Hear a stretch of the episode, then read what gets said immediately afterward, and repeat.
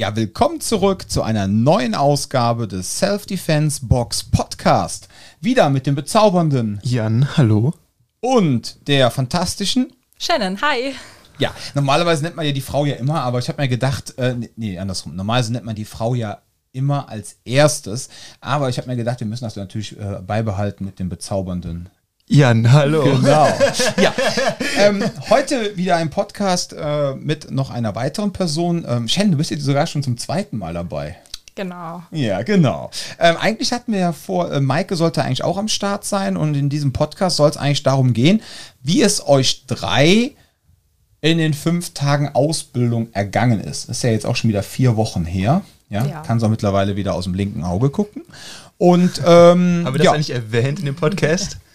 Nee, die Sache, nicht, ja, wir- ich weiß gar nicht. Nee, das Problem ist ja, äh, das Problem war ja eh, weil wir haben ja dann in diesen fünf Tagen, ne, auch erstmal dicken Respekt an dich, ne, so, äh, der arme Jan da so sechs Stunden durchgeballert und dann, der Dom will heute Abend noch einen Podcast machen, ne. und Wir dann haben mindestens noch einen Podcast pro Tag aufgenommen. ja, genau, wir haben mindestens, ja, also wir haben auf jeden Fall drei aufgenommen, ne, Ja. oder waren es sogar vier, ne, Nee, wir haben vier aufgenommen in der Zeit. ja, und äh, das Krasse war halt, deswegen, ähm, das einzig Dumme war halt, wir konnten halt nie auf Reaktionen des Podcasts dann eingehen, weil die neue Folge war ja schon fertig produziert. Wir hatten noch die ganzen Self-Defense-Box und Friends hier. Das war, das war einfach zu gut, um es liegen zu lassen. Ja, eben. Ich meine, wenn alle Leute auf einmal da sind, ist das ja super. Und ähm, ja, lassen wir uns einfach heute, auch wenn Maike jetzt leider äh, im Dienste der Wissenschaft heute nicht dran teilnehmen konnte, ähm, werden wir uns heute mal, äh, ja, könnt ihr zwar mal so eure Erfahrung von der ICCS-Ausbildung ähm, ja, kundtun. Wir können mal drüber quatschen, wie es euch denn da so ergangen ist. Aber wir haben natürlich auch Fragen bekommen in den letzten Wochen. Ja. Und eine Frage ist der Hammer, ob sich der Verband der Skilehrer bei uns gemeldet hat und sich beschwert hat, weil ich ja den Spruch gemacht hatte, diesen alten Witz, man ähm, merkt ein Skilehrer, dass die Saison vorbei ist, ne? wenn er die Hose selber ausziehen muss. Und ähm, irgendeiner meinte dann so, ähm, ja, äh, hat denn auch jetzt schon der Skilehrerverband sich bei euch beschwert? Ne? Ja, die haben uns die Tür eingerannt. Ja, ja, weil wir den einen. Shitstorm schon hatten wegen ja, dem anderen. Ne? die haben sich bedroht gefühlt in ihrer Position als, als äh, Genau. die hauptdominante Trainer-Sphäre in, dieser, in dieser Hinsicht. Und Richtig. die haben sich ganz bedroht gefühlt. Ja, ja. Und die Skilehrer haben auch, äh, der Skilehrerverband hat gesagt, sie äh, möchten ganz klar ähm, auch die Differenzierung zwischen einem, äh, einer Koma-Abfahrt und einer Kontaktabfahrt. Ne? ja, okay. Nein, also der Skilehrerverband hat natürlich nicht bei uns gemeldet. Alles gut.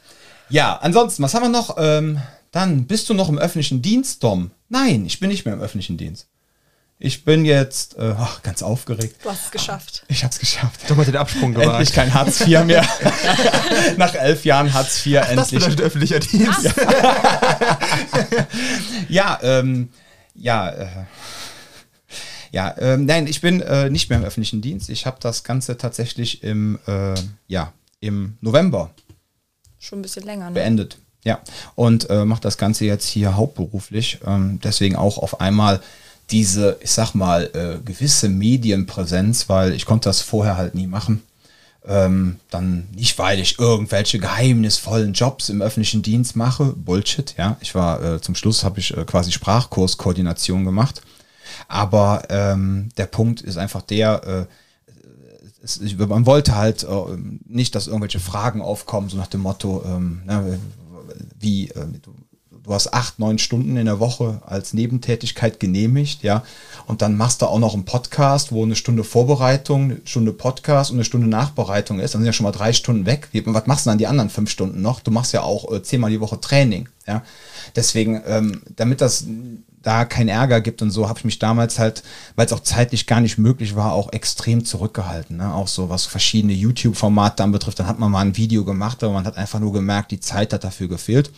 Und ja, wenn man jetzt natürlich den ganzen Tag dafür Zeit hat, dann haut man Content raus. Kommt ne? Dom hier morgens um 8 komplett aufgebrezelt rein und will fünf Stunden einfach nur Content Geht kreieren.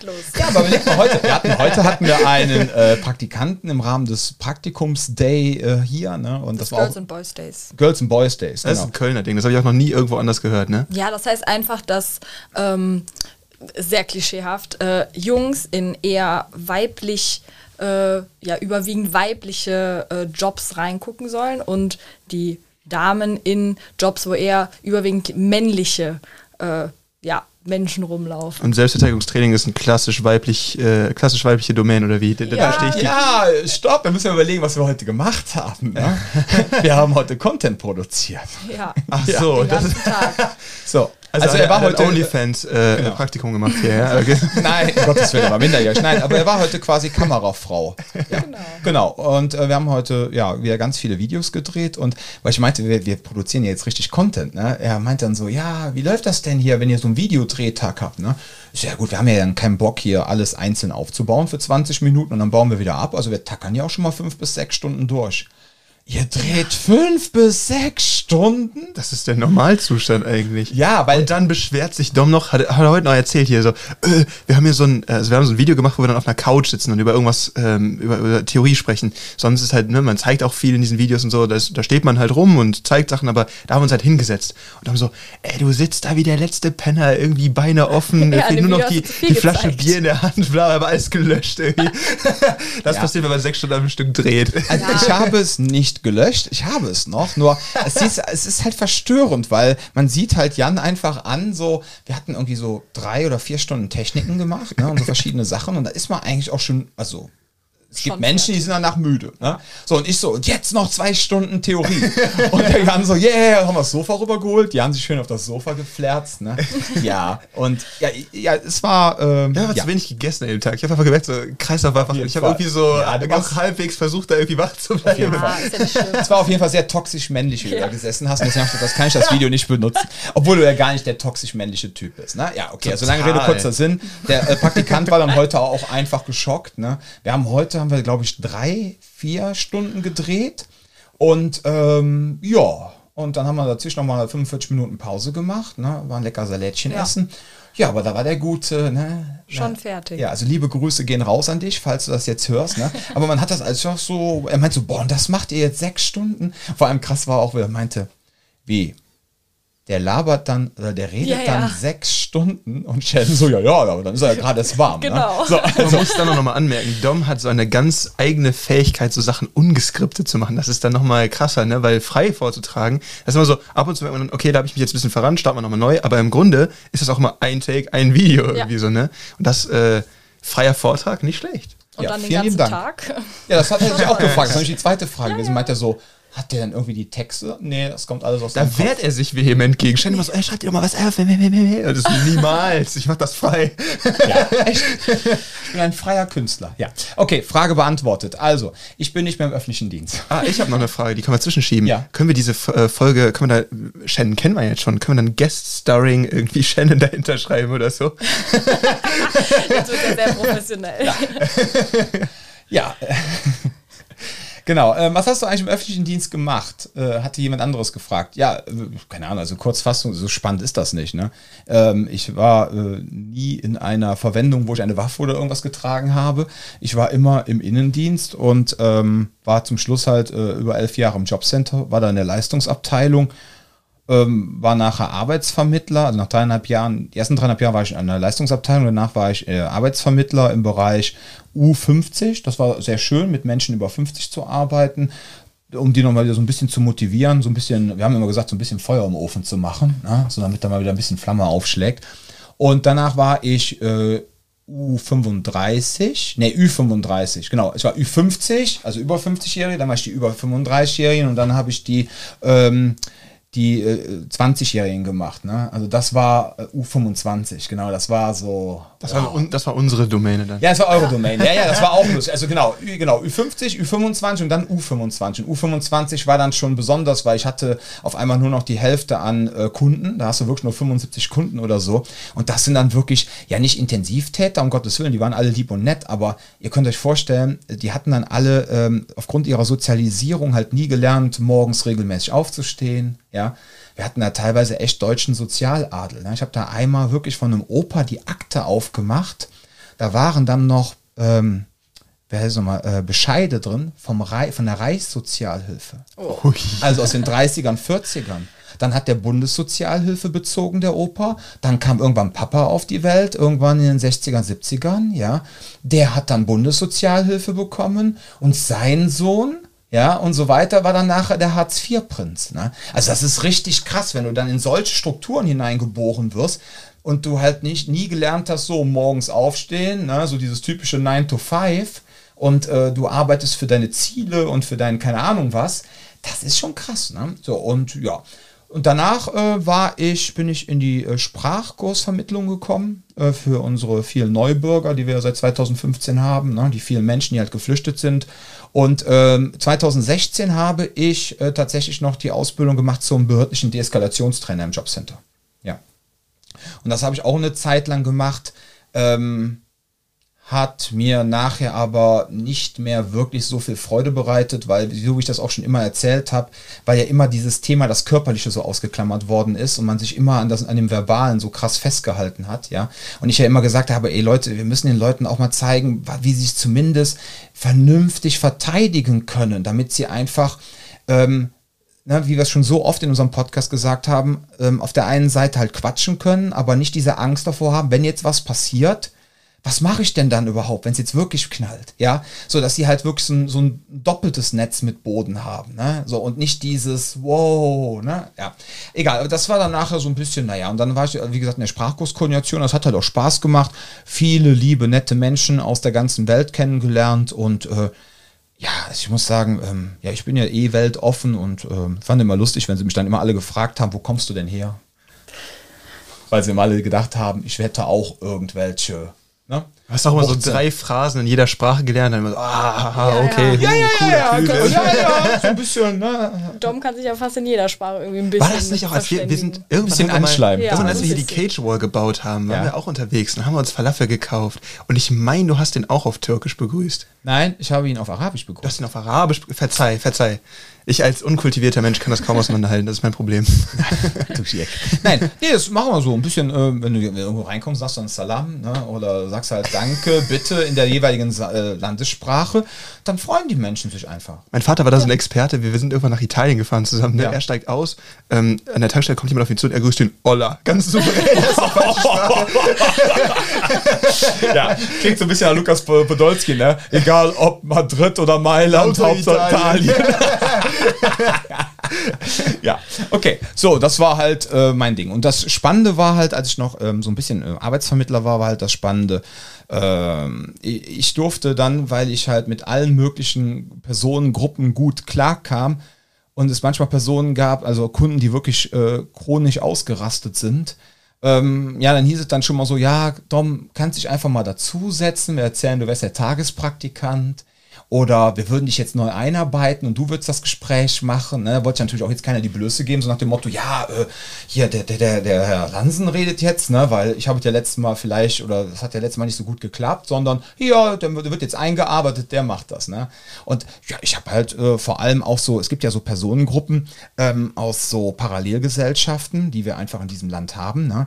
die dann teilweise das System ja ablehnen, aber in dem Augenblick, wo es Transferleistung, also Sozialhilfe gibt, sind sie auf einmal alle ganz aufgeweckt. Ne? Auch auch Kategorie Reichsbürger, ne, hatten wir ja auch gehabt. Ne? Le so, lehnen halt den Staat ab, ist ja alles eine GmbH, aber die Transferleistung des Staates, also der GmbH, die nehmen sie gerne an. Ne?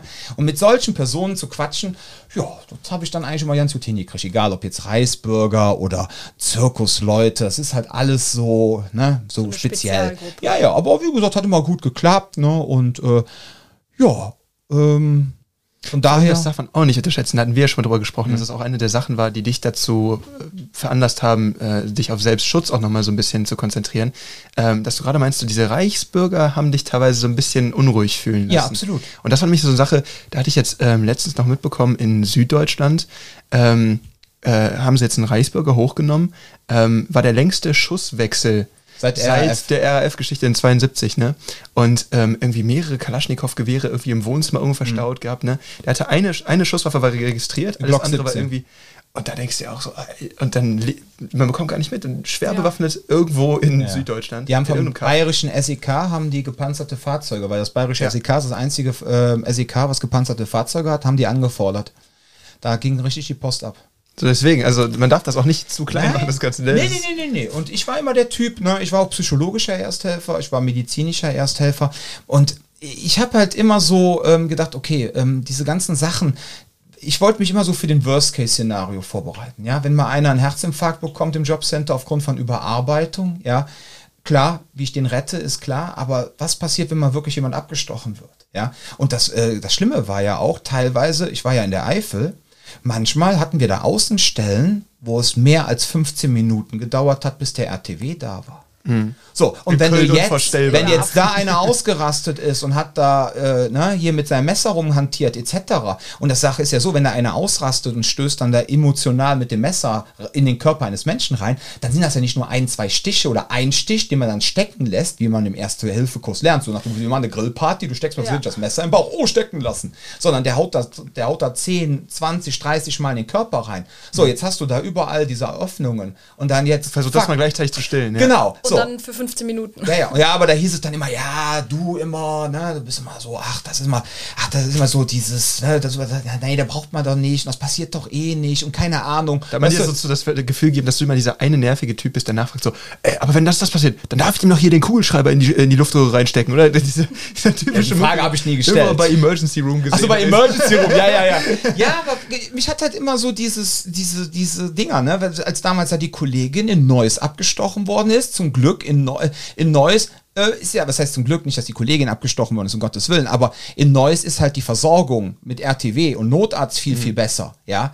Aber wenn du da irgendwo in der Pampa sitzt, ja, und du weißt, in 15 Minuten kommt der erste RTW, wenn jetzt ja einer ausrastet. Und das Interessante ist ja auch, dass gerade diese Personengruppen sich ja auch gerne in stille Gebiete zurückziehen. Mhm. Ja, so ein, so ein Reisbürger, der wohnt ja nicht mitten am Riesenplatz sondern der bunkert sich dann irgendwo an einem Dorf ein, ja, und wo er ganz weit weg ist, ja, mhm, von der, ja, ja, damit er auch gar nicht so beobachtet werden kann. Ja, so in Süddeutschland auch irgendwo so eine kleine Gruppierung, ähm, die, ich weiß gar nicht, ob es im Süden war, ich weiß gar nicht mehr, wo das war, aber wo du echt so ein ganzes Dorf hast, wo so quasi peu à peu die ganzen das, das ist in, äh, in, Sachsen. In Sachsen ist das okay. ein komplettes Dorf, wo ähm, fast alle nicht radikalen, fast alle rausge ja, ja, rausgeekelt ja, haben, sag ich mal. Naja, okay, aber so viel zum Thema, was habe ich da eigentlich gemacht? Und ich habe da halt auch gelernt, wie ich halt gefährliche Situationen, wenn Leute ausrasten, natürlich runterkochen kann. Ja, und wie man es halt deeskalieren kann. Wobei es natürlich auch für mich einfach war, ich wusste, okay, der ist jetzt sauer, weil der Geldhahn wurde abgedreht. Wenn ich jetzt irgendwo am Friesenplatz überfallen werde und jetzt erstmal herausfinden muss, was will er denn jetzt eigentlich von mhm. mir, ja, ist es natürlich ein bisschen schwieriger. Ne? Deshalb zivile Selbstverteidigung ist, wie wir letztens schon gesagt haben, halt immer noch eine größere Herausforderung ja. ja. als behördliche, finde ich. Was halt auch dann interessant war, noch ganz abschließend war, auch in der Deeskalationstrainer-Ausbildung war halt auch so dieses Ding, ähm, erstes Kapitel nach diesem System, was wir da gelernt haben, da ging es darum, ähm, die innere Einstellung zum Job. Bin ich eigentlich überhaupt richtig an diesem Arbeitsplatz? Bin ich nur hier, um viel Geld zu verdienen, weil man gut Geld verdient im Jobcenter? ähm, habe ich aber gar nicht die innere Haltung, um dort zu arbeiten und stelle möglicherweise eine Gefahr für meine Kollegen dar, weil ich gerne schnell ausraste, weil ich gerne den besseren Menschen mache, ja, und weil ich vielleicht charakterliche Schwächen habe, um gar nicht damit äh, mit dem Job klarzukommen. Und das war natürlich dann lustig, wenn man dann solche Schulungen macht, ne, im Jobcenter mit den Kollegen da hast du quasi schon Eskalation in den ersten zwei Stunden, weil das Thema, die innere Haltung und Einstellung zu seinem Job war das erste. Aber okay, so lernt man halt quatschen und interessante Sachen zu klären. Ne? Also, naja. Ja, was haben wir denn sonst noch Schönes? Ähm, was möchte Jan machen, wenn er mit seinem Psychologiestudium fertig ist? so, jetzt erzähl mal. So, ja. Äh, das ist, ähm, also pass auf, das Schöne ist, wenn du irgendeinen Scheiß studierst, ja, oder nach deinem Studium nicht weißt, was du machst, du gehst einfach zur Agentur für Arbeit, wirst der Arbeitsvermittler. Genau. Was früher der Taxifahrer war, ist heute der Arbeitsvermittler. Ja, ich meine, braucht immer Nachwuchs, ne? Ja, ja, also äh, insgesamt würde ich einfach meinen Raum werfen. Ähm, ich habe gar keinen Plan, was ich äh, später machen werde. Das heißt, ähm, unabhängig von meinem, äh, von meinem Studium, von meinem, wie auch immer, ähm, das ist so eine Frage, die wird sich im Laufe der Zeit noch klären. Da, da findet man was und man findet eben nichts. Ähm, ja, ja, das ist so eine, so eine was weiß ich. Ey. Da kann man ja mal ganz philosophisch reinwerfen, dass Beruf von Berufung kommt und dann kommt das auch irgendwann. Äh, das ist für die meisten Leute so ein. Das, das ist, ist, jetzt für so viele Leute ein Tritt zwischen die Beine, Shannon. Das stimmt nicht. Nur weil du so viel Glück hast und kannst hier arbeiten. Ja, nein. Nee, aber das ist wirklich, es ist, das ist schon gemein, Shannon, weil ganz ehrlich, die, weil im Grunde ist unser ganzes System ja darauf ausgelegt, ne? Auch schon die Schulzeit. Schon mal aufgefallen? Du gehst an einen Ort, den du nicht magst, arbeitest, bist, lernst quasi acht Stunden lang irgendwo hingehen, wo es scheiße ist. Lernst, musst dich acht Stunden lang mit Menschen auseinandersetzen, die du nicht magst und wirst möglicherweise von Personen angeführt, die inkompetent sind, fachlich oder menschlich. Nein, die sein müssen, das ist ja der entspringende Punkt. Was die inkompetent sein müssen. Ähm, nein, Nein. die quasi set up to fail sind bis zum gewissen Grad. Richtig. Weil ich sag mal, selbst wenn du ein Lehrer wirst oder generell irgendwie ähm, äh, Personal, das mit Kindern irgendwie arbeitet in, in dem Bereich, ne? sei es Sozialhelfer, sei es wie auch immer, ähm, aber ganz besonders als Lehrer und du hast sogar die richtigen Intentionen dabei, zu sagen, hey, ich möchte ganz gerne so ein bisschen was ändern, ich möchte es ganz interessanter gestalten, wie auch immer. Du bist da ja quasi von Anfang an eben, weil das so ein starres System ist, gar nicht in der Lage, da viel dran ändern zu können. Das ist eine Sache, wo ich auch ähm, damals mit den Lehrern, ähm, die ich damals hatte, auch teilweise darüber gesprochen habe. Dann kam mir diese Rückmeldung von wegen, ja, man macht so viel man kann, aber wenn man sich, wenn man diese ideologische oder diesen Anspruch daran quasi von Anfang an nicht irgendwie so ein bisschen gesund mildern lernt, dann zerbricht man an dem Job. Und das ist auch eine Sache, die echt übel ist, wenn man merkt, so, ähm, gerade jetzt auch durch das, durch das Studium, gerade die, die pädagogischen Elemente, die wir hatten, wenn man dann, dann so merkt, ähm, wie problematisch zum Beispiel sowas wie ein Matheunterricht gestaltet wird oder sowas. Du hast da drei, vier Leute, die finden das mega geil. Die haben genau das Tempo, die haben genau, und dann merkst du aber, okay, aber sagen wir mal, 75% der Klasse kommen mit dem Tempo vielleicht nicht mit oder wie auch immer und bla. Du merkst aber, dass so eine Nischenqualifikation immer ganz oft vorliegt. Ne? So Sachen, ein Mathelehrer, der hat dann Mathe studiert, der hat vielleicht noch Physik nebenbei studiert oder irgendwas anderes, was er dann auch noch unterrichtet. Und ähm, dann landest du so in seiner Klasse und die haben keinerlei Vermittlungskompetenz. Und dann merkst du also nicht generell alle Mathelehrer. Nein, um Gottes Willen. falsch. Aber es ich meine ja auch einfach so- Lehrer, die sind richtig an ihrem Platz. Um Gottes Absolut, Willen. absolut. Kenn Aber dann auch merkst du, genug. Dann hast du jemanden, der so eine Nischenqualifikation Ja. hat, ne, der sehr gut in dieser mathematischen, äh, in diesem System arbeiten kann. Aber dann geht es darum, vermittel das mal einem Zwölfjährigen. Das ist eine riesen Herausforderung. Ja.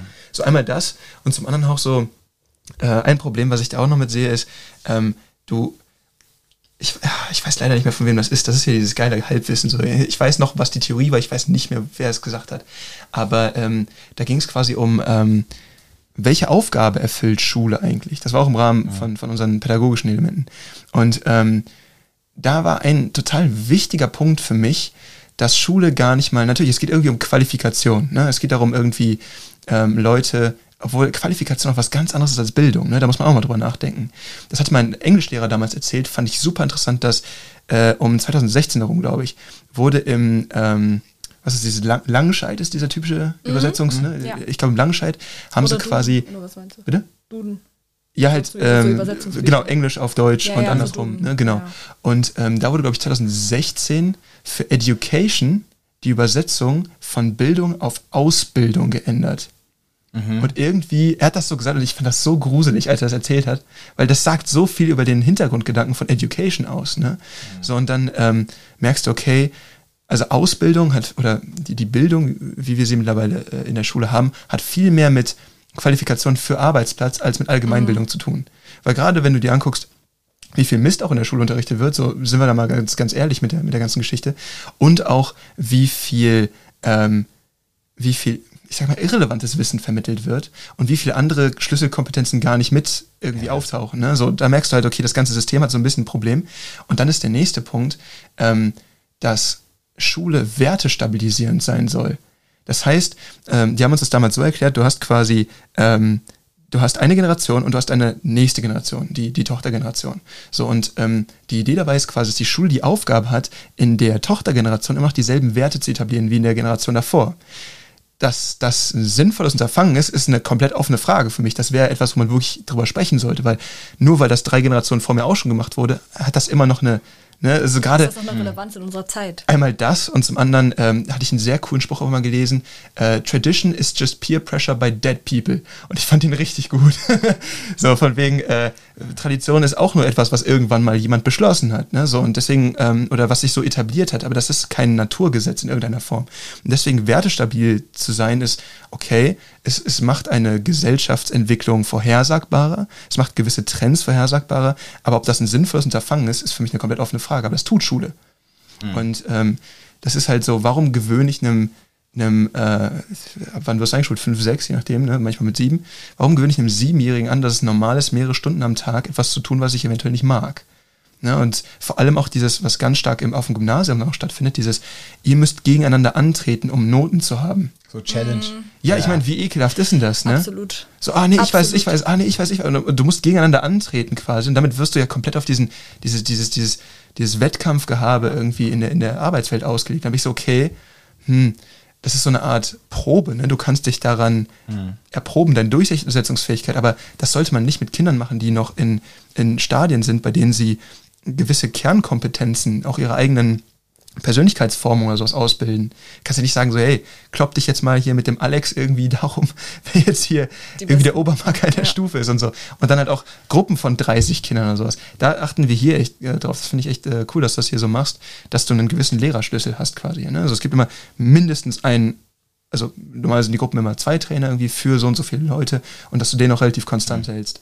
Guck dir mal Schulen an, da hast du also 32, 35 Ja, ich kenn das Schüler Problem, ja. auf einen Lehrer. Ich habe das ja eben, ich habe das ja eben auch ein bisschen zynisch gesagt. Ne? Natürlich soll eine gewisse Konditionierung äh, stattfinden. Ich denke Ja. mir auch damals, als dieses Ganze geschaffen wurde im Rahmen der Industrialisierung etc., ne, natürlich so lernen, ähm, wirklich sich acht Stunden brav zu konzentrieren, obwohl das ja auch kein Mensch schafft. Aber man muss auch ganz klar sagen, jetzt gerade wenn wir jetzt wieder auf meine Hartz-IV-Kunden zurückkommen, ne, für manche Kinder ist das so die einzige Tagesstruktur, wo sie mal eine Struktur haben, ja, und wo sie dann auch mal ein warmes Mittagessen bekommen, etc. Also Schule kann auch ja ein Ort der Hoffnung sein oder ein Ort, wo Kinder auch mal aufgefangen werden, die nicht aus stabilen Strukturen stammen. Ne? Und dann hast du ein Kind, was aus so einer Struktur rauskommt und dem dann in der Schule immer noch erzählt wird, boah, du bist so inkompetent. Du Ja, das ist dann- ja, du das bist ist natürlich dann ganz schlimm. Du bist eigentlich irreparabel, äh, du Ja. bist Setup für genau, Genau, diese du hast Struktur. ADHS, Du kommst du- da gar nicht raus. Auch ADHS bei... Oh. Ja, nee, komm, das lassen wir jetzt sein. Ja, ja, ist das okay. jetzt sein, das ist Alles gut. politisch hier. Ja, ja, ja, ja. Nein, aber wie gesagt, das Bildungssystem, man merkt schon, wo es hingeht. Ne? Es ging ja schon los, dass sie damals mal diesen Magisterstudiengang quasi abgeschafft haben. Ne? Bachelor und Master, ja. Nein, nein, nein. Erstmal Ach so. erstmal der Magister. Magister hieß auch, du konntest alles studieren. Du konntest, was weiß ich, jetzt mal ganz so aus der Hüfte geschossen. Du konntest Biologie und, ähm, was weiß ich, Architektur studieren. Ach cool. So, und konntest auch darin einen Abschluss machen.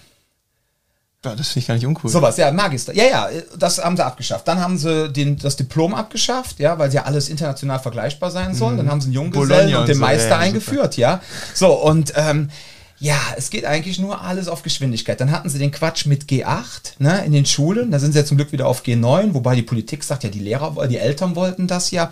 Aber du merkst halt schon, wie alles darauf gedrückt wird, dass die Leute, dass die kleinen Leute, ja, quasi arbeitsfähig Schnell werden einsatzfähig. Ja, schnell Schnell, einsatzfähig ja, ja. und dass sie schnell Geld ranbringen. Und das ist ne? auch bei der Bachelorgeschichte ein Riesenthema. Ne? Warum sollte man quasi ein Studium, das vorher quasi ein dicker Batzen war, in zwei kleinere Batzen unterlegen? Wobei das große Problem ist, es äh, ist in Psychologie ein Riesenfaktor. Wenn du es studierst, dann hast du quasi, keine Ahnung, 300 äh, Bachelorplätze, aber darauf dann nur irgendwie 25 Masterplätze.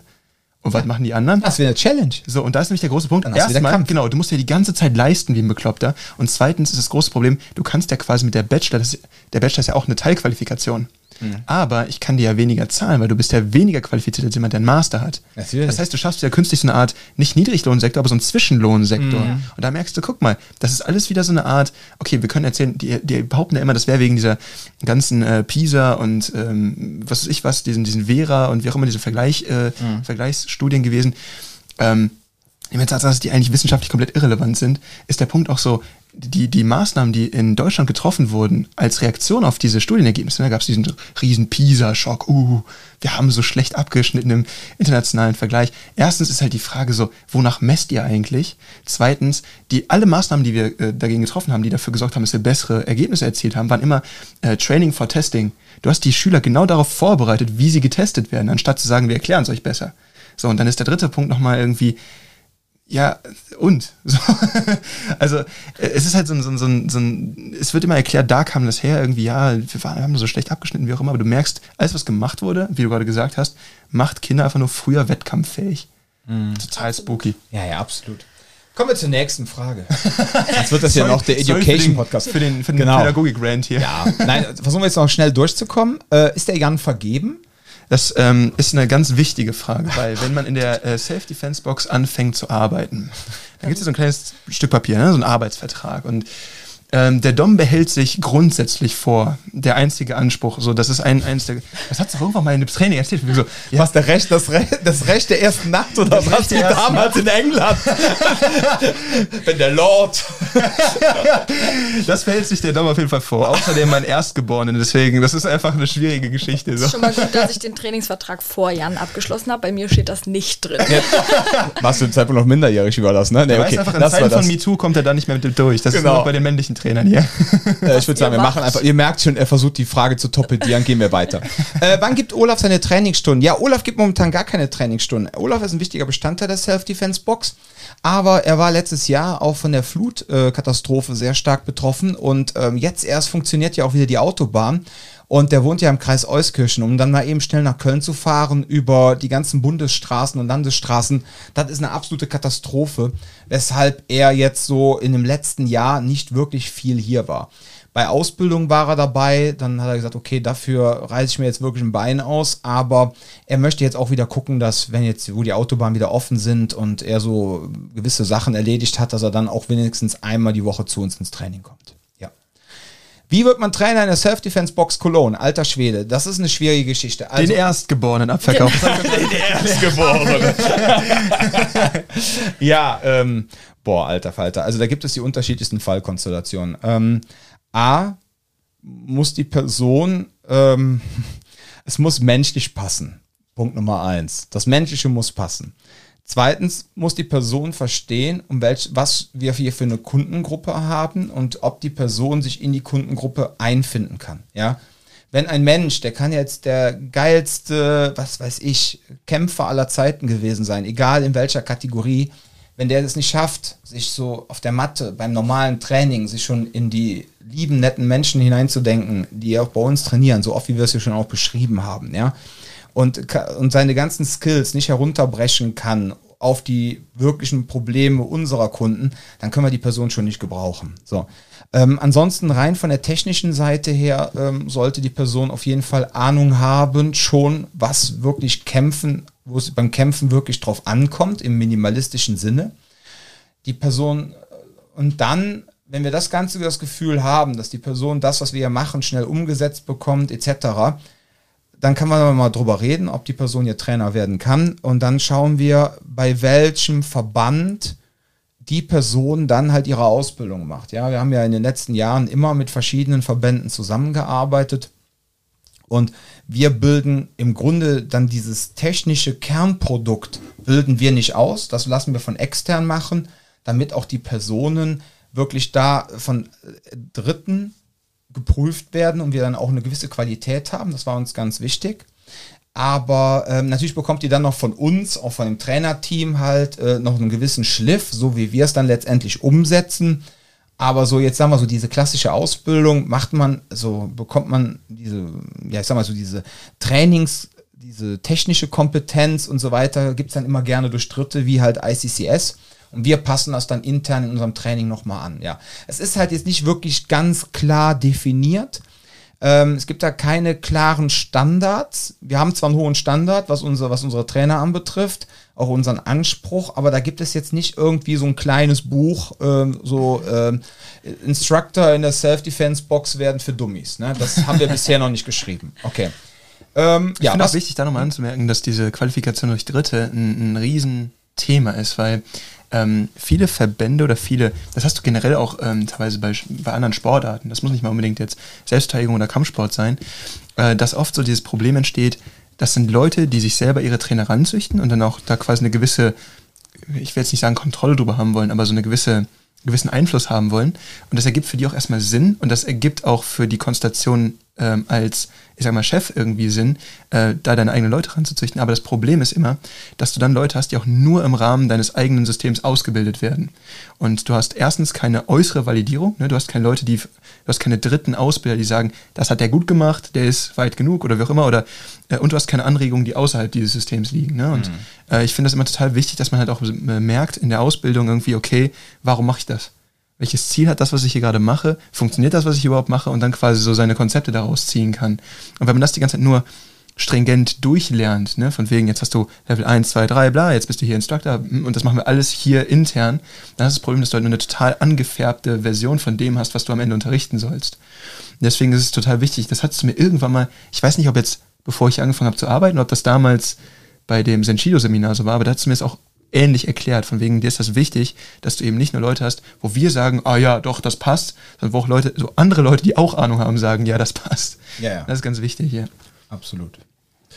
Ja, was kostet der ICCS Instructor Kurs? Ähm, ja, 600 Euro für fünf Tage, ähm, 500 Euro im Early Bird und ähm, du musst halt ähm, dreimal fünf Tage bezahlen und äh, ab dem vierten Wochenende ist es für dich letztendlich umsonst.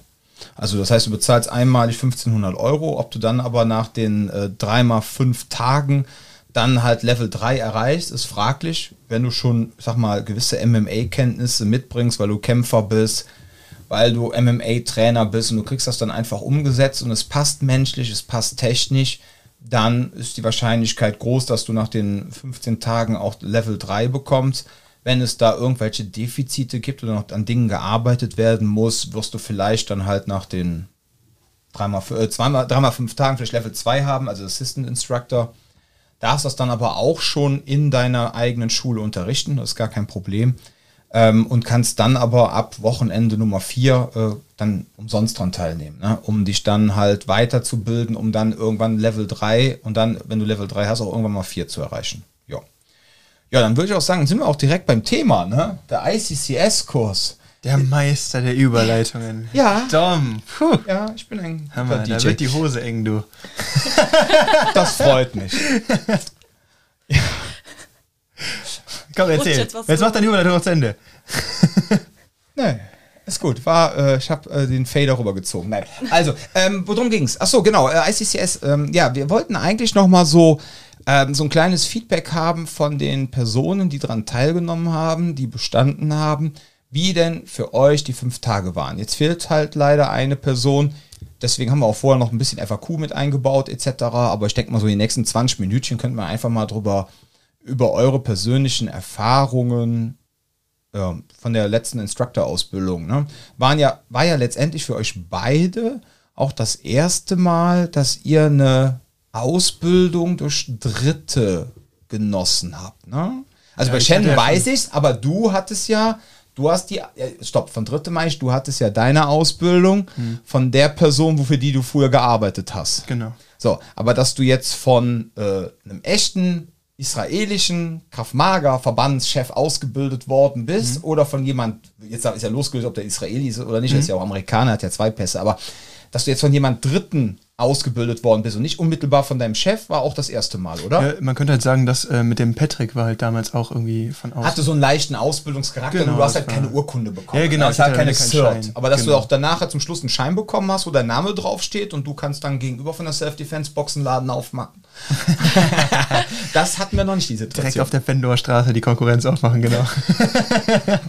nee, ähm, ja, das war das erste Mal, dass ich da, ähm, das ist wirklich so ein, das war ja quasi wie ein Camp, richtig, ne? Das war ja ähm, insgesamt fünf Tage wirklich durchballern und super viel Technik, super anstrengend, so und am Ende dann wirklich auch auf, geprüft zu werden.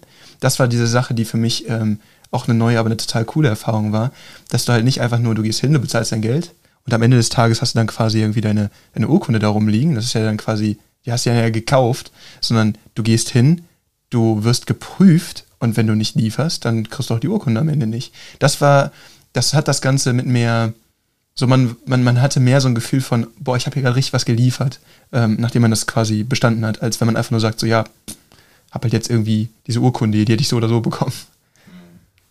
Also ja, das war das erste Mal, dass es in dem Rahmen irgendwie, dass ich in dem Rahmen was gemacht habe. Ja, Chen. für mich war das ja auch die erste Ausbildung, so in dem, in dem Zeitrahmen. Ich habe ja nur mal, ich glaube, ein Seminar, ganz als ich angefangen habe, war Sharia mal da, hat ein Seminar gegeben, so probeweise oder warum auch immer. Und ähm, das heißt, ich kannte ihn jetzt schon ein bisschen länger. Ich kannte seinen Style zu unterrichten, aber ich habe auch gemerkt, dass es sehr anstrengend für den Kopf war. Also spätestens nach dem dritten Tag, äh, Shari hat das so vorgesagt, ich dachte noch so, ja, äh, dann pfeifst du dir halt einen Kaffee mehr rein und dann äh, wird der dritte Tag schon ganz in Ordnung gehen. Aber man, ich habe echt gemerkt, am dritten Tag war ich so auch müde und runtergefahren. Ab dem vierten Tag ging es wieder absolut. Ähm, aber beim dritten Tag war es echt sehr anstrengend, weil man super, super viel Input bekommen hat. Ich konnte das zwar alles super verarbeiten und ich habe die Techniken auch sehr gut hinbekommen. Ähm, genau, und das dann nachher aber auch abzurufen, das war dann so die ganz große Challenge, äh, nachher das zu versuchen zumindest. Ich vermute oder ich denke, wir haben das alle sehr, sehr gut gemacht. Also das, was ich gesehen habe, sah sehr, sehr gut aus. Ähm, mal abgesehen davon, dass ich ja leider zwischendurch ein bisschen pausieren musste. Also ich habe die Prüfung nicht in einem Stück durchziehen können, äh, verletzungsbedingt. Aber ähm, also sozusagen die, eine Pause zwischen der ersten, äh, zwischen der dritten und der vierten Prüfung. Ähm, Erklär doch einfach mal, was passiert ja, also, ist. Wie wäre es damit? ja, okay, Verletzungsbild, was ging dann wieder später? So ist sehr ominös. ähm, sehr ominös, auf jeden Fall. Nein. Ähm, Folgendes ist passiert. Ich, äh, eine der Prüfungen ist äh, Grappling auf dem Boden. Und ähm, wir machen das ein bisschen so, wie wir das beim Kindertraining auch immer machen. Äh, wir fangen an, Rücken an Rücken, drehen uns um und dann wird halt versucht, den anderen zu kontrollieren. Und ähm, ich habe mit einer Partnerin gemacht, mit der ich vorher noch nicht gemacht hatte. Die war ein kleines bisschen kleiner. Die hat auch bestimmt, ich hat die 10 Kilo weniger gewogen. Mhm. Ungefähr, also auf jeden Fall ein Gewichtsunterschied. Ähm, und ich habe bis dahin immer nur mit Dominik gerangelt. Und der war ja ist halt ein bisschen größer und auch ein bisschen schwerer und das heißt, ich war, ich gehe immer mit. Also du bist gewohnt gewesen, dass die Person 25 Kilo mehr ja, wiegt. Und dann geht man einfach mit einer anderen ja. Intensität rein. Ja. Und ähm, ja, wie gesagt, ich habe die Person vorher nicht gekannt. Ich wusste nicht so, auf was für ein Level sie war. Und dann habe ich mich einfach so ein bisschen an Dominiks äh, Leveln so Gewicht. Ja, und Gewicht mein Level ist natürlich ganz niedrig. Ja, nein, nein, natürlich nicht. Sondern so da, daran so orientiert. Ich muss, wir, wir, das ist echt eine Frechheit. Wir haben immer noch nicht, wir sind immer noch nicht Rollen gewesen irgendwie. wir beide? Ja, generell, also wir jeder von euch. Ja. Ich, weiß, ich, weiß, auch gar nicht, wann ihr das immer macht, so wann, wann, wann rangelt ihr hier immer rum, so bevor irgendwie, ich komme, nachdem ich komme. Nein, meistens sitzt irgendwie jemand da und dann ja, okay, kommt einer okay. und dann geht es irgendwie mal direkt los. Keine ja. Ahnung. Dann möchte immer rangeln. Also okay, also nochmal, du hast, normal bist du gewohnt, mit, genau. mit jemandem zu rangeln, der 25 Kilo schwerer ist. Jetzt hast du eine Person, ja, und Bart hat, die jetzt 10 Kilo leichter ist als du und ähm, die aber auch einen boxerischen Hintergrund genau. hatte. Ja, also die, ist, die kommt schon mit Druck klar. Ja. Ähm, nur die war halt dann, ich sag mal, du wolltest wahrscheinlich jetzt sagen, die war halt leicht überrascht, dass du dann Richtig, auf einmal Pressure genau. as a Pleasure gemacht ja. hast. Und dann musste sie natürlich auch ordentlich, gegenhalten, ne? Ordentlich dagegenhalten, richtig. Und dann, äh, genau, ich habe ich es irgendwie geschafft, sie im ersten Moment so ein bisschen zu überrumpeln mit dieser, mit dieser Intensität, die ich da halt genutzt habe. Und irgendwie sind wir dann nachher in der Ecke gelandet und mein Kopf war in unserer Cage. Ähm, für alle, die das schon mal gesehen haben, ähm, wir haben da ja so eine schöne Cage aufgebaut, ähm, war an einer der Wände einfach abgestützt. Also ich kam mit dem Kopf weder nach hinten noch nach vorne und ähm, ich hatte sie dann sozusagen gefangen mit meinen Armen und mit meinen Beinen. Und die lag dann quasi bei Shannon auf dem Bauch, auf der genau, Brust. Ja. Genau. Und ähm, dann habe ich den Kopf leider nicht richtig kontrolliert und sie hat den leicht lösen können, beziehungsweise ich weiß gar nicht, ob sie ihn gelöst hat und abgestützt hat oder ob sie einfach so ein bisschen über meinen Körper drüber gerutscht ist und kam dann irgendwie über meinem Auge an meiner Augenbraue äh, mit dem Kopf zu stopp, äh, stopp, hat da gestoppt und ähm, hat dann äh, ja ihren Körper von meinem Körper abgehoben, stand sozusagen nur noch auf Tripod. den Füßen, ein Tripod, ja. und hat sozusagen ihr komplettes Gewicht auf mein äh, Augenlid gedrückt. Und ähm, ja, dann ist da irgendwas geplatzt, ein Äderchen oder was auch immer, und dann ist da ordentlich Blut reingelaufen. Das sah dann ein bisschen äh, nicht so schön aus, war sehr, sehr dick. Und ähm, ja, im ersten Moment kann man dann halt nicht weiterkämpfen, weil sollte das halt aufplatzen, wird es ein bisschen blutig. Das wäre dann nicht so schön gewesen für Dominik. Ja, aber auch nicht für dich. Ja, also es ging, jetzt, es nicht, ging in erster Linie um dich. Ne? Ja, Wir haben erstmal rausgezogen und gekühlt wie blöd. Ja, ne? das ist aber man muss auch dazu sagen, dadurch, dass der ähm, Sharia, unser Ausbilder, ja nicht nur Kraft-Maga-Instructor ist, sondern der hat ja ein MMA-Gym in Jerusalem. Ja, der ist also auch gewohnt, Menschen zu verarzten am Ring. Ja. ja und hat dann direkt den, ähm, hier den äh, Cutterman, ne, wie heißt der nochmal, der, äh, den, ähm, Cutman?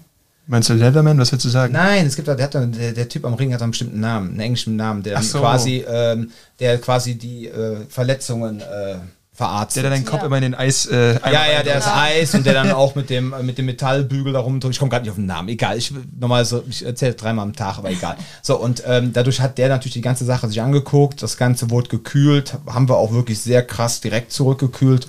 Und dann hast du im Grunde deine Ausbildung. Auch noch zu Ende machen können. Genau. Ja. Ich habe halt, wie gesagt, ein bisschen Pause dann dazwischen gehabt, weil wir ein bisschen abwarten mussten, was da mit dem Auge so vor sich geht. Ähm, ich wollte die Ausbildung aber auf jeden Fall zu Ende machen. Einfach auch äh, aus persönlicher Sicht. Ähm, genau, und konnte sie dann auch zum Glück bestehen und äh, zu Ende machen. Ja. Ja. Und wie war das für dich? Ja, als ich bestanden habe, habe ich mich natürlich sehr gefreut, Ja. ähm, weil, wie gesagt, wir da einfach alle hart für gearbeitet haben. Ähm, man muss sich ja vorstellen, wir haben nicht nur ähm, während der Ausbildung schon für, die, für das letzte, ähm, für den letzten Drill gearbeitet, sondern halt auch schon Wochen, manche ta tatsächlich sogar Monate schon vorher. Ja, das heißt, wir haben angefangen, ähm, extra Trainings äh, mit einzubauen. Wir sind, äh, haben uns getroffen, haben trainiert und solche Sachen, um halt ein bisschen vorbereitet zu sein und dann einfach dafür belohnt zu werden. Mit jetzt in dem Moment erstmal äh, Level 1 Instructor war natürlich äh, ja eine sehr schöne Erfahrung. Und ich fand das auch eine total interessante Erfahrung zu merken. Ähm, wir haben also diese, diese fünf Tage da durchtrainiert, ne, die ganze Technik. Es war ja auch anstrengend, irgendwie zum einen halt die ganze Zeit umzusetzen und zum anderen eben auch einfach körperlich anstrengend. Und ähm, dann äh, irgendwann standen auch immer vorne zwei irgendwie mit, mit, äh, mit so Kirschkernkissen, haben sich immer so weich massiert morgens, immer so, ne, am Anfang immer so Kaffee, erstmal zum Warmwerden und dann. und äh, das haben wir dann fünf Tage gemacht und dann stehst du da und musst dann halt irgendwie für. Wie, wie, wie lange war das insgesamt? Was schätzt du? Ich kann es nochmal gerne wiederholen. Also ihr habt äh, quasi 20 Minuten am Stück ähm, ein leichtes bis mittleres Boxsparring gemacht, also ein technisches Boxsparring, so mittleres war das. Ne? Unter Aufsicht, ne? Das Unter Aufsicht, angeguckt. 10 mal 2 Minuten ohne Pausen dazwischen. Ist quasi immer gewechselt worden. Dann äh, gab es, äh, wurdet ihr quasi von zwei Personen bei uns in der Ecke, da wo auch die Cage Wall ist, die besagte, wurdet ihr quasi einzeln immer von zwei Personen immer im Wechsel mit Messern angegriffen. Ja, das waren auch ungefähr knappe zwei Minuten. Dann gab es diese Pro Runde, oder wie? Oh, nee, genau. Und wie viele Runden waren das immer So eine, einmal zwei Minuten. Einmal zwei Minuten. So, dann kam der Grappling-Part. Der äh, Grappling-Part waren dann auch ähm, dreimal zwei Minuten Grappling, ja. Ähm, dann gab es einmal zwei Minuten ein MMA-Sparring, ein mittleres, aber dann auch ohne Helm, nur mit MMA-Handschuhen, aber mit Sparring-Handschuhen. Da sind wir schon bei über einer halben Stunde. Äh, Ja, ja, du kommst ja. du gut, ja, da bist schon über eine halbe Stunde. Und dann kommt noch mal diese dreimal eine Minute dieser Warrior Drill, wo du auf die Westen raufschlagen musst bei dem anderen. Ne? Das war so ziemlich das an, also die gesamte Prüfung war, glaube ich, das anstrengendste, was ich in meinem Leben jemals gemacht Ja. habe. Absolut. Ich habe anstrengende Sachen gemacht, aber es ist nie an sowas rangekommen. Und das ist so das, was ich, worauf ich hinaus wollte. Einmal war das eine total interessante Erfahrung ähm, beim, beim Sparring oder sowas. Wenn man, wenn man trainiert, man hat Technik bekommen, man, man, man trainiert das dann später zu zweit und es gibt ein lockeres Sparring, vielleicht sogar mittleres Sparring, dann gibt es immer natürlich dieses, oh, ich könnte getroffen werden, oh, ich muss ja aufpassen und sowas. Ne? Das gibt es immer. Aber zu merken, in dem Rahmen, von wegen, du wirst so an den Limit von dem getrieben, was dein Körper liefern kann, dass du da in was reintappen musst, um das durchzuhalten. Und dabei geht es ja um äh, diesen Warrior Development Drills, dass du auch an deine Grenze kommst und dass du genau dann merkst, okay, und jetzt muss ich nochmal 10% mehr rausholen und jetzt nochmal 10. Und genau das war eine total interessante Erfahrung zu merken, ähm, das geht, wenn man muss. Das ist ein, ein Ding, was da Ja. total stark äh, bei rumgekommen ist. Und was anderes, was ich total toll fand von den anderen, die mit trainiert haben, war, wir haben alle in dieser Ecke gesessen. Es wird am Anfang hier halt eine Person zugewiesen, mit der man die Haupttests macht, also das MMA-Sparring und das, das Grappling. Die, ähm, die Sachen, wo dann mit, äh, wo man Messerverteidigung macht, das sind immer mehrere Leute. Aber man wird einer Person zugewiesen und dann stehen alle anderen, wie, wie bei Fight Club quasi, so an der einzigen offenen Wand von, von dem Cage, also so U-förmig quasi, und feuern an wie blöd. Und ähm, dann auch, und das fand ich total cool, so, man hat dann so eine Minute geliefert, man kommt raus und direkt, es kommt einer, nimmt dann den Helm ab, äh, nimmt direkt die Arme hoch, damit du besser Luft bekommst, dies, das. Es wird sich direkt um dich gekümmert und es ist so ein, so ein, so ein Verbundsding gewesen. Man merkt, das schweißt sehr stark zusammen. Und allein die Erfahrung zu merken, okay, da passen Leute auch so ein bisschen auf dich auf, ne? Und dieses, die feuern dich an und die wollen sehen, dass du da auch irgendwie richtig was, ne? Dass du es auch packst. Und äh, das fand ich eine, eine ähm, Erfahrung, die das Ganze noch viel stärker, ähm, das gibt einem so ein bisschen Sicherheit, während man da gerade echt hart geprüft wird. Und dann hast du es irgendwann gepackt und dann machst du es selber natürlich für die anderen und dann merkst du, wie die das packen und das schweißt unglaublich zusammen. Also die Leute, die meisten davon kannte ich ja vorher, also ein paar kannte ich, aber die meisten kannte ich ja gar nicht. Und ähm, man hat halt total viel auch Telefonnummern ausgetauscht, dies, das, Kontakte und man merkt, man bleibt auch so ein bisschen in Kontakt und das fand ich total interessant zu sehen. Fünf Tage, aber das, das schweißt echt zusammen, das Ganze. Deshalb habe ich auch lieber diese fünf Tage, weil das auch mega anstrengend ist. Einfach. Ja. ja. So drei Tage ist auch eine schöne Kiste, nur A hast du halt auch das Problem, dass du dann fünfmal drei Tage hast. Das musst du auch wieder organisiert bekommen. Ja, na, ist für die Leute einfacher, weil sie dann immer nur einen Freitag frei nehmen müssen. Ja. Mhm. Aber letztendlich, wenn man es mal hochrechnet, dann sind es äh, fünf Freitage. Ja. Ja, gut, dann hast du halt, ähm, ja, es geht halt schon ein bisschen Urlaub drauf, aber letztendlich, was mache ich da? Ja, ich mache ja auch eine richtige Ausbildung. Aus dem Scharia für drei Tage hier hinzubestellen, ist dann auch so ein bisschen, du musst ja auch erst hier hinfliegen ja, und dann, ne, also eben. ist auch ein ja. Riesenaufwand erstmal. Ja, dann hast du halt, äh, ja, ich meine mal, so ein bisschen Überstunden hat ja jeder. Ne? Ja, ja, ja. ja, das ist halt so. Ja, aber wie gesagt, das mit dem Zusammenschweißen, das ist halt auch sehr schön und man hat sich das ja auch an den Bildern, die wir da gemacht haben. Ne? Ja. Das ist halt sehr schön. Man sieht halt so diese Momentaufnahmen, so diese Erschöpfung, dann gleichzeitig dieses Glückliche. Ne? Ja. So, das ist so ein Wellenbad der Gefühle. Ne? Mhm. Ja. Man kommt komplett nass da raus, ne? Das muss man auch. Ja, ja das ja. ist wirklich so. man kommt da raus, alles ist nass. Und ähm, ja, man ist erstmal fertig. Ja, ja, ja. Und, und ich finde auch ganz speziell am Anfang ähm, die Sachen mit Helm. Dadurch, dass man diesen, diesen äh, Helm noch drauf sitzen kann, äh, sitzen hat, ich bin halt gewohnt, klar, für Übungen, wenn wir Simulationen machen oder sowas, dann ziehe ich auch als Trainer einen Helm an und eine Rüstung äh, und, und, eine Weste und ähm, dann sollen die äh, Kunden da einfach mal ein bisschen draufballern. Klar, das mache ich mit denen auch. Ich bin gewohnt, einen Helm aufzuhaben, aber wenn du so ans Limit gehst, das war gerade bei diesem Drill, wo man immer zwei hat, die auf einen losgegangen sind, und das ist auch, das ist gemeint daran, es wechselt durch. Das von dir wird erwartet, dass du mit voller Wucht auf den einen drauf gehst. Man hat da komplette Schutzausrüstung an und dann wird auf einmal gesagt, zwei Leute gehen auf einen jetzt wechselt er durch, jetzt geht's auf den, jetzt geht's auf den, jetzt geht's wieder auf den. Und ähm, man muss die ganze Zeit schon liefern beim Boxen und dann muss man sich auch noch verteidigen. Und ich habe das echt gemacht und habe das nicht sauber portioniert. Ne? Ich habe nicht darauf geachtet, okay, ähm, es ist ja auch Sinn des Drills, auch ein bisschen getroffen zu werden. Du musst an dein Limit gehen, aber du, du kannst, du kannst sehr leicht überreizen. Ne? Und ich stand da und dachte so, Kacke, ich glaube, ich muss den Helm kotzen. Weil ich diese Art von Belastung unter, mit dieser Ausrüstung nicht gewohnt war. Ne? Und ähm, das hatte mich echt auch nervös vor der Prüfung am Ende gemacht. Im Endeffekt ging es dann, also es war super anstrengend, aber dieser, dieser Panikmoment von wegen so, fuck, ich glaube, ich muss reiern, den gab es dann am Ende gar nicht. Aber. Äh, Hast du den Spartanhelm an, ja, ne? Ähm, ich hatte die, wo du das Visier rausnehmen kannst. Die mit dem Plexiglasvisier. Mhm. Ja, ja, das sind die Spartan-Dinger. Da haben wir ja extra das Plexiglasvisier rausgebracht, weil sonst ist das Ding ja innerhalb von 10 Sekunden durchgeschlagen. Ne? Ja, Beschlagen ja. von innen. Das ist ja, total ätzend. Und dann hat man halt diesen Mundschutz drin, der, der ist schon das bin ich gewohnt vom Bodenkampf, ne? Die, du kannst an den Dingern vorbeiatmen, wenn du so ein bisschen daran gewohnt bist. Ganz am Anfang so, die Leute setzen immer ein, erstmal Wirkreflex, ne? Mhm. Das war total cool. Du stehst auf der Matte, erstmal. so, aber das hat man sich, da hat man sich dabei gewöhnt. Aber dann kommt da dieser Helm drauf und dann hast du noch dieses Chinstrap und diesen, diesen, äh, diesen, dieses Ding, was du unten zumachst, ne? Und dann rutscht dir das immer noch in den Mund rein, weil ich das nicht sauber zugemacht hatte. Und dann ist so, da kriegst du echt ganz schlecht Luft und dann ist das eine ganz, ganz andere Nummer. Aber das ist auch nicht schlecht, weil damit hast du direkt auch so nochmal mehr Druck da drin gehabt. Also mhm. ich fand das eine interessante Erfahrung auf jeden Fall. Wie siehst du das? Hast du den, den, den, äh, den hast du gar nicht mitgemacht? Nee, ne? ich hatte einen anderen Helm an tatsächlich. Ich hatte zum Glück einen, der halt äh, kein Visier hatte, genau. sondern halt so Gitter, Gitter vorne dran. Ähm, und ich habe jetzt noch ein bisschen Glück, in Anführungsstrichen. Ich habe ja eine Zahnspange zurzeit noch. Und das heißt, ich habe einen anderen Mundschutz. Mein Mundschutz ist so, dass der ähm, die, den Oberkiefer und den Unterkiefer schützt, wenn ich da drauf beiße. Und der hat vorne mehrere Löcher drin. Das heißt, das Einzige, was ich sozusagen machen muss, ist meine Lippe so ein bisschen hochziehen und deshalb habe ich die ganze Zeit eigentlich sehr, sehr gut Luft bekommen. Ich weiß, wie es davor war, als ich noch keine Zahnspange hatte. Da äh, diesen klassischen Würgereflex hatte ich jetzt nicht so krass. Ich hatte eher dieses, ich kriege keine Luft mehr, weil hm. ich immer den Mund sozusagen, also man muss sozusagen den Mund aufmachen, um richtig zu atmen. Und ähm, man versucht in der Prüfung ja die ganze Zeit äh, ruhig zu bleiben, weil wenn man zu krass hochkommt im Puls, ja, dann, kommt, dann kommen die Scheuklappen, dann sieht man nicht mehr das, was um einen herum passiert. Äh, man nimmt nicht mehr so viel wahr, man kann nicht mehr so gut agieren. Ähm, und das ist mit einem richtigen Mundschutz, den du jetzt anhattest, oder auch äh, eigentlich alle anderen, ich war ja die Einzige mit Zahnspange, die darum gelaufen ist, ähm, ist das natürlich nochmal ein bisschen was schwieriger. Ähm, deshalb war ich tatsächlich sogar ein bisschen froh, dass ich zurzeit die Zahnspange noch habe. Es hat den Zahnspangenbonus bekommen hast. Ja, den Zahnspangenbonus. Kannst den Mundschutz ja trotzdem behalten.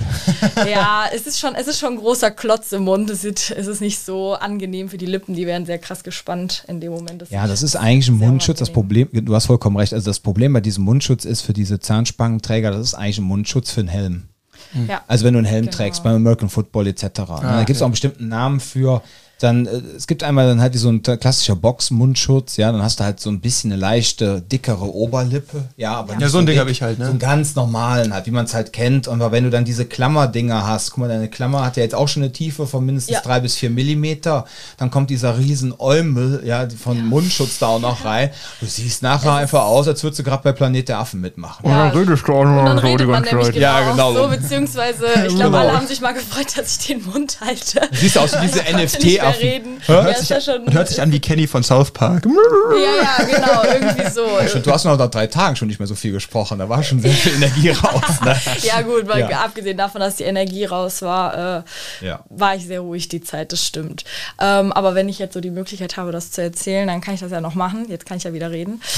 ähm, während, während der Zeit, äh, während dieses Drills auf dem Boden, den ich gemacht hatte, ähm, für die, einfach nur für die, die es interessiert, äh, was passiert denn, wenn ich ähm, mal in so einer Situation bin und ich werde getroffen oder geschlagen und es schlägt halt irgendwie ein und vielleicht blutet die Nase, vielleicht, wie gesagt, habt ihr auch ein blaues Auge oder sowas anderes.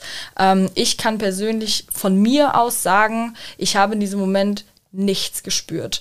Weder an Schmerzen, also ich habe den Einschlag gespürt, da war irgendwas. Ähm, so jetzt im Nachhinein habe ich sogar ein bisschen das Gefühl gehabt, ich habe sogar ein bisschen oder ich fühle, ich habe so ein bisschen das Gefühl gehabt, dass da gerade was äh, reinläuft in die Haut. Ja, das ist nicht mehr so normal, das hat ein bisschen gekribbelt.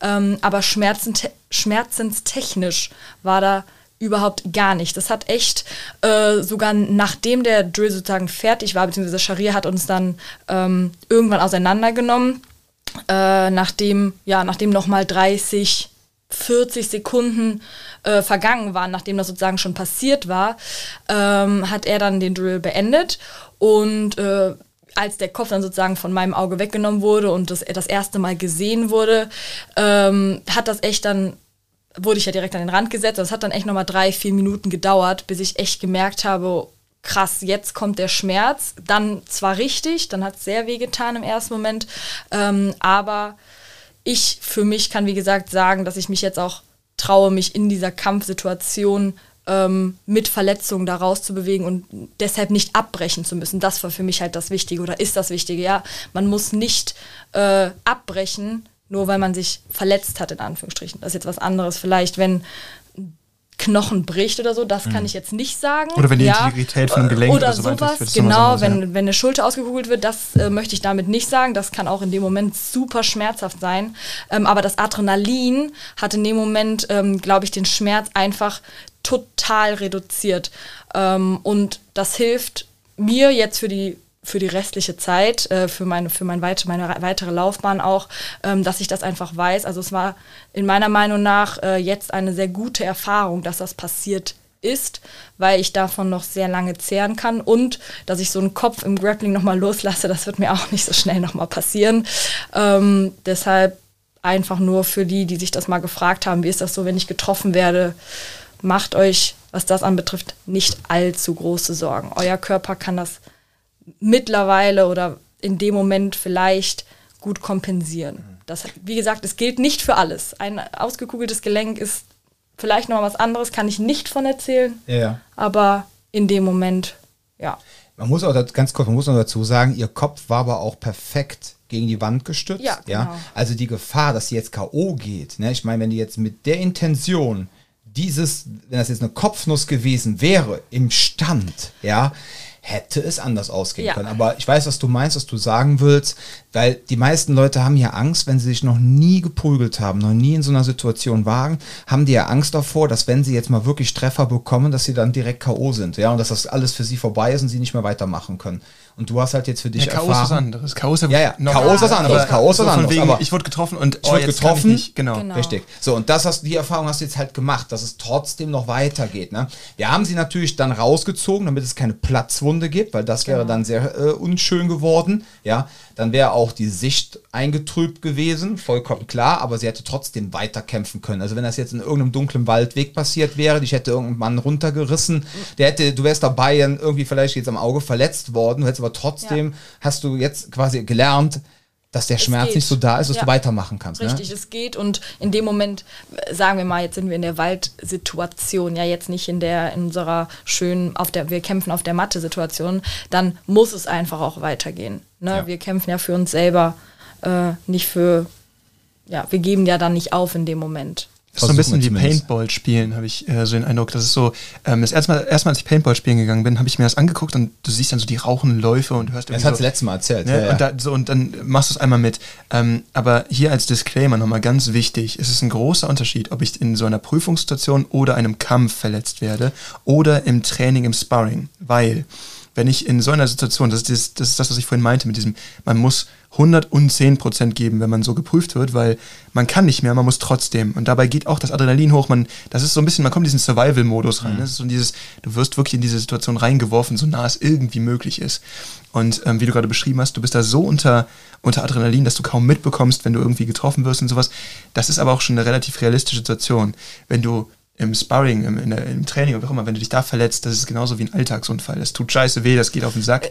Und da so viel. Adrenalin, da spürt man das am nächsten Tag. Das ist so, Ja. das ist eine andere Ja, oder Sache. in einer normalen Trainingssituation, ja, wenn wir hier normales Training geben oder mitmachen und dann rutscht mal ein Knie ab oder man bekommt einen Pferdekuss oder was auch immer, äh, dann tut das natürlich sofort weh. Warum? Ja, wir sind halt einfach nicht in dieser Stresssituation und dieses äh, Adrenalin wird in dem Moment nicht ausgeschüttet, weil wir uns in Anführungsstrichen mal wohlfühlen und äh, locker miteinander trainieren. Ähm, das war einfach eine andere, andere Situation. Du willst ja auch gar nicht in der Intensität die ganze Zeit trainieren. Du lernst auch in der Richtig. Intensität nicht wirklich gut. Es geht darum, bei der Intensität immer noch abrufen zu können, was man vorher gelernt hat. Wichtig ist einfach nur, dass ich darauf einmal äh, wollte quasi als kleiner Disclaimer. Ähm, es ist wichtig zu verstehen, dass das unter Stress äh, in solchen Situationen immer noch abrufbar ist und da stimmt das, also da ist das super relevant, was du, was du gesagt hast, zu sagen, hey, es funktioniert trotzdem, ähm, aber halt eben auch zu merken, hey, das heißt nicht, dass man sich jetzt hier im Training irgendwie komplett einschenkt oder einschenken sollte, weil ähm, es ist ein großer Unterschied, wie ich trainiere und wie ich, das war ja dann zum Beispiel schon fast eher wie, wenn du auf einem Turnier bist oder sowas, da geht's um ja, und das war auch ein, eigentlich im Affekt einfach. Genau, ne? genau, es ist genau. einfach passiert. Es war keiner, wie gesagt, keiner wollte sich in den, in den Prüfungen verletzen. Da ist absolut niemand drauf äh, instruiert worden, sondern es war einfach nur diese, Reiß das Bein ab, diese so von der Seite. ja, genau.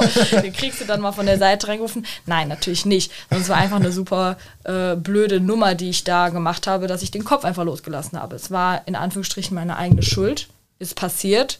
Aber jetzt kann ich halt davon lernen und ich habe davon gelernt, auf jeden Fall. Ähm, und halt, wie gesagt, auch äh, davon erzählen. Ja. ja, es ist, ja, wir haben das ja gesehen, auch die Woche drauf, ne, mit deinem Pfeilchen, äh, da Ja. wollte ja kaum einer mit dir trainieren, ne? Ja, als du dann als teilnehmende Person teilgenommen hast. Also, oh mein Gott, ja. ja. Ja, man muss natürlich noch eine Sache dazu sagen. Es ist natürlich jetzt äh, für dich eine wichtige Erfahrung gewesen. Nichtsdestotrotz kann es halt ne, auch passieren, wenn du jetzt, was weiß ich, jetzt wirklich im privaten Kontext jetzt mal überfallen würdest, ja, und du hast halt auch dieses, dieses, diesen doppelten Boden nicht da am Start, so wie du es jetzt hier hattest, dass das für dich natürlich trotzdem anders ist. Und die Frage ist, dass, äh, Absolut. und dann die Frage ist, ob du dann trotzdem so cool bleibst und auch so reagierst. Und liefern es, kannst. Und liefern Richtig, kannst. Die richtig. Frage stellt sich trotzdem, ne? Das soll jetzt ähm, da draußen, ähm, ich muss das jetzt extra erwähnen, weil diesen Podcast hören auch ganz viele absolut. aus meiner Nerd-Szene, ja, die glauben immer, wir machen diesen Podcast für sie, so Quarks und Co. für Selbstschutz, ja, also liebe Grüße an alle da draußen, die aus meiner Nerd-Szene stammen, aber eigentlich ist dieser Podcast ja äh, in erster Linie- Internetforum. Nein, ein, nein, eigentlich ist dieser Podcast ja für unsere lieben Kunden, die einfach Interesse haben, sich für eine Self-Defense-Box zu informieren, ja. Nur ich weiß ganz genau, wenn ich dir jetzt diesen Satz nicht gebracht hätte, hätte es wieder einen Shitstorm gegeben, so dem Motto, ja, ja, naja, jetzt glaubt die, weil sie jetzt einen Fallschirm bekommen hat, ja. Absolut nein, nein, nein, nein. Das heißt Um nicht, dass ich jetzt hier äh, alle komplett fertig mache vom Schlagen. Das hat, ich habe absolut noch Ja. sehr, sehr viel zu lernen. Das heißt, ich habe erst Level 1. Ja, ich, ich trainiere über die Jahre immer noch weiter. Es kommen immer weitere Ins äh, Instructor-Ausbildungen dazu und andere.